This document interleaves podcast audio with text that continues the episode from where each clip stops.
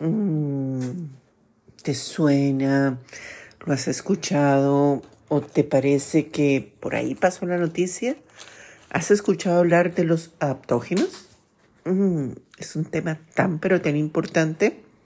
Soy Angélica Orjuela, soy médico y te voy a hablar de estas sustancias, los adaptógenos. Bueno, ¿qué son? Los adaptógenos son sustancias que están presentes en hongos y plantas y eh, se han encontrado que mejoran las condiciones de supervivencia. Ay, no entiendo, no entiendo. Ahora les voy a explicar. De acuerdo a distintos estudios científicos, los adaptógenos son sustancias presentes en hongos y plantas con beneficios comprobables para combatir el estrés y mejorar todo el sistema inmunológico. Además, no tienen efectos adversos, aunque se recomienda el monitoreo y no utilizar durante embarazo, lactancia o alrededor de una intervención quirúrgica. El término adaptógeno se estableció en 1947, en donde un científico ruso de apellido Lazarev nombró un grupo de plantas que se encontraba estudiando con su equipo. Estas plantas tenían en común que vivieron durante las glaciaciones y se adaptaron incluso a las condiciones de vida más severas. La investigación se prolongó otros 45 años y dos de sus colaboradores, los doctores Beckman y Dardimov, definieron las características generales. Los aptógenos son sustancias naturales que tienen la capacidad de normalizar las funciones del cuerpo y ayudarle a adaptarse y superar el estrés. Entre las plantas adaptógenas más conocidas y de fácil acceso se encuentra la ashwagandha. Siempre me cuesta trabajo decir esta ashwagandha, ginseng milenariamente conocida, jengibre, cúrcuma, astrágalo, rodiola, maca, ginkgo biloba, regaliz, moringa, julibacil o tursi y en relación con los hongos identifican seis. Chaga, cordyceps, reichi, chitaque, colo de pavo y la famosa melena de león. ¡Wow! Se ha encontrado que estas sustancias pueden disminuir los niveles de estrés, hacer queriendo un mejor descanso y recuperar la vitalidad. Los adaptógenos son sustancias naturales, como les decía, que nos van a dar la oportunidad de manejar todos estos fenómenos asociados a la realidad del estrés. Pero antes de hablar de los fenómenos de la realidad del estrés, vamos a hablar de las fases del estrés. La primera fase es conocida como fase de alarma y aparece cuando se hace presente un factor estresor. Luego está la fase de resistencia, que se observa cuando el estrés perdura en el organismo. Y por último, la fase de agotamiento, que es cuando la carga de estrés le gana las capacidades que tiene el organismo para lidiar con él, debilitándolo y volviéndolo más vulnerable para el desarrollo de diversas enfermedades. Estas sustancias, los adaptógenos, pueden intervenir en cualquiera de las etapas, haciendo más corta esta tercera etapa, que es la más caótica. Asimismo, algunos estudios científicos sugieren que los adaptógenos tendrían beneficios potenciales para la salud. Su eficacia y mecanismo de acción aún no se comprende completamente. Por esto siempre es importante consultar antes de utilizar y si se están utilizando preexistentemente medicamentos como antidepresivos para evitar posibles interacciones y efectos adversos. Existen más de 200 hongos y plantas adaptógenos que son utilizados hace miles de años por varias culturas orientales como fitoterapéuticos, pero eran desconocidos en términos masivos en el mundo occidental.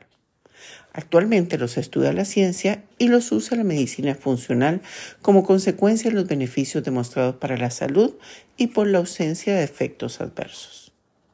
Los adaptógenos volvieron de la mano de la medicina, aunque se utilizaban ancestralmente en la medicina china y en la medicina ayurvédica.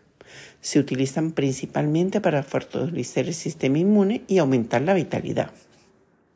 Los adaptógenos favorecen la inmunidad, aumentan la energía, favorecen la resistencia física, mejoran el estado de ánimo y ayudan a regular la liberación del cortisol, que es la famosa hormona del estrés. Si bien faltan estudios científicos que confirmen todos estos beneficios, hoy ya se puede comprobar a nivel de la microbiota intestinal que ayudan a la desinflamación, promoviendo una mejor absorción de alimentos y un mejor rendimiento general de la salud. Hay algunos adaptógenos que están sumamente estudiados, como es el caso de la maca o la rodiola, pero no por esto se desestima que cada organismo es único y que puede causar en un primer momento molestias gastrointestinales, cambios en la presión, refrío, alergia intermitente. La recomendación de estos casos es, por favor, hacerlo siempre de la mano del médico tratante. Para que una sustancia sea considerada como adaptógeno debe cumplir tres requisitos. Número uno, que sea segura y no tóxica, que se pueda consumir de manera indeterminada y que eso no genere ningún tipo de toxicidad. Dos, que genere homeostasis, es decir, un estado de equilibrio general y amplio, independientemente del estado de, eh, de la persona. Si una persona tiene mucha energía, entonces el adaptógeno ayudará a nivelar para abajo. En cambio, si la persona está con falta de energía o se siente depresiva, la sustancia ayudará a nivelar hacia arriba. Y tres, a diferencia de los medicamentos tradicionales, el efecto debe ser general y amplio. Tiende a no ser específico en sus propiedades y actúa aumentando la resistencia del organismo en un muy amplio espectro. ¿En qué formatos y en qué formas se pueden consumir los adaptógenos? Vienen en forma de tintura, que se pueden encontrar como gotas diluidas en agua, como extracto, que se puede agregar en infusiones, en cápsula o en formato fresco directamente de los hongos. En cuanto a los hongos, mmm, hay muchas decisiones para usarlas, pero idealmente en cápsula o en extractos pulverizados son muy buena opción. Distintos estudios científicos realizados con sustancias aptógenas demostraron los siguientes efectos. Restaurar y mejorar la energía física y mental. Mejorar la resistencia física y mental. Compensar los efectos de la privación de sueño. Proteger al cerebro y al sistema nervioso, lo que entre otras cosas mejora la memoria alivia la ansiedad y la depresión leve, protege contra ciertos tipos de radicales libres, es decir, actúa como un antioxidante. Así que bueno, hasta ahora empieza la conversación científica de los adaptógenos. Hay mucha tela por cortar todavía, pero ya sabemos que pueden tener los beneficios.